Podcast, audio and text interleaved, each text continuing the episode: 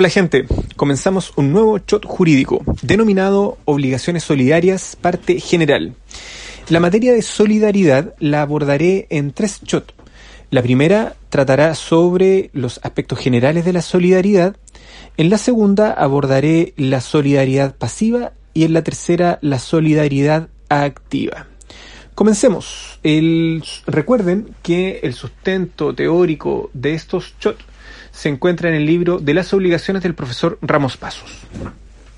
El artículo 1511, en su inciso segundo, dice, pero en virtud de la convención, del testamento o de la ley, puede exigirse a cada uno de los deudores o por cada uno de los acreedores el total de la deuda. Y entonces la obligación es solidaria o insolitum. Insolitum. Tiene como nombre de de motel. bueno, así no nos olvidamos más. Motel Insolidum. Para más placer. Insolidum. Continuemos. Son aquellas entonces en que se debe, en primer lugar, un objeto divisible, y habiendo pluralidad de acreedores o de deudores, o pluralidad de ambos, ¿cierto?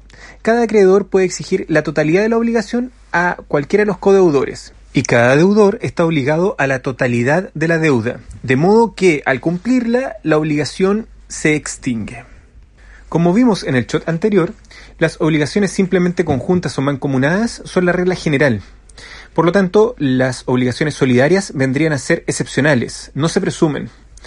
Y este hecho eh, conlleva una serie de consecuencias. En primer lugar, que la solidaridad requiere una fuente, y la fuente, como dice el artículo, tiene que ser la convención, el testamento o la ley. No se presume la solidaridad. En segundo lugar, la solidaridad es de derecho estricto y de interpretación eh, restringida. Si en un contrato bilateral hay solidaridad para una de las partes, eso no significa o no se debe entender que también lo haya para la contraparte. También, como dije, la solidaridad no se presume. Y finalmente, el que alegue la solidaridad debe probarla. En cuanto a las clases de solidaridad, existe en primer lugar la activa, pasiva o mixta, que eso en virtud a los sujetos, a las partes, recuerden. Y respecto a estas, la más importante es la pasiva, donde existe pluralidad de deudores, ya que como garantía para el acreedor vendría a ser mucho más eficaz incluso que la fianza. En segundo lugar, eh, según su fuente, puede ser legal, voluntaria y excepcionalmente judicial, como aparece en el artículo 280, número 5. Respecto a los elementos de la solidaridad, tenemos la pluralidad de acreedores y de deudores, o deudores. En segundo lugar, la cosa debida debe ser divisible, como bien lo dijimos anteriormente. Eh, la cosa debida también debe ser la misma, porque si lo debido por los distintos deudores fueran cosas distintas, habría entonces pluralidad de obligaciones, tantas cuantos objetos hubiere.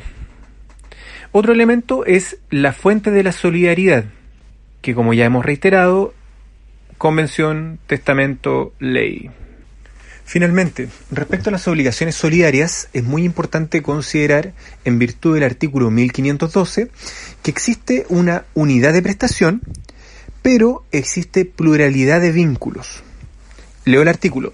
La cosa que se debe solidariamente por muchos o a muchos ha de ser una misma, aunque se deba de, de, diversos modos, por ejemplo, pura y simplemente respecto de unos, bajo condición o a plazo respecto de otros. Entonces, estos dos mil pesos que yo le presté a Eduardo y a Andrea eh, constituyen una unidad de prestación. Sin embargo, los vínculos pueden ser distintos porque tal vez Eduardo me las debe devolver en una semana más y Andrea tal vez me debe em, devolver los mil pesos en 10 cuotas de 100 pesos.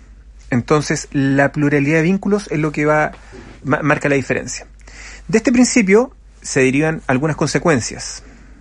Algunos de los vínculos pueden estar sujetos a modalidades, como bien lo vimos, la causa de las obligaciones puede ser diversa, los plazos de, prescripción pueden también ser diversos.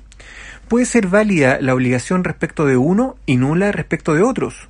por ejemplo, le presté a Eduardo y Andrea dos mil pesos y Andrea es menor de edad o fue víctima de esfuerzo dolo.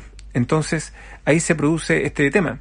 Respecto de uno de los deudores puede existir título ejecutivo y no respecto de otros. Y el acreedor que tiene un crédito que goza de privilegio respecto de un deudor no puede invocarlo respecto a los bienes de un codeudor solidario. Muy bien, hemos terminado este nuevo shot jurídico. Les mando un abrazo y nos vemos en el próximo capítulo. Chao.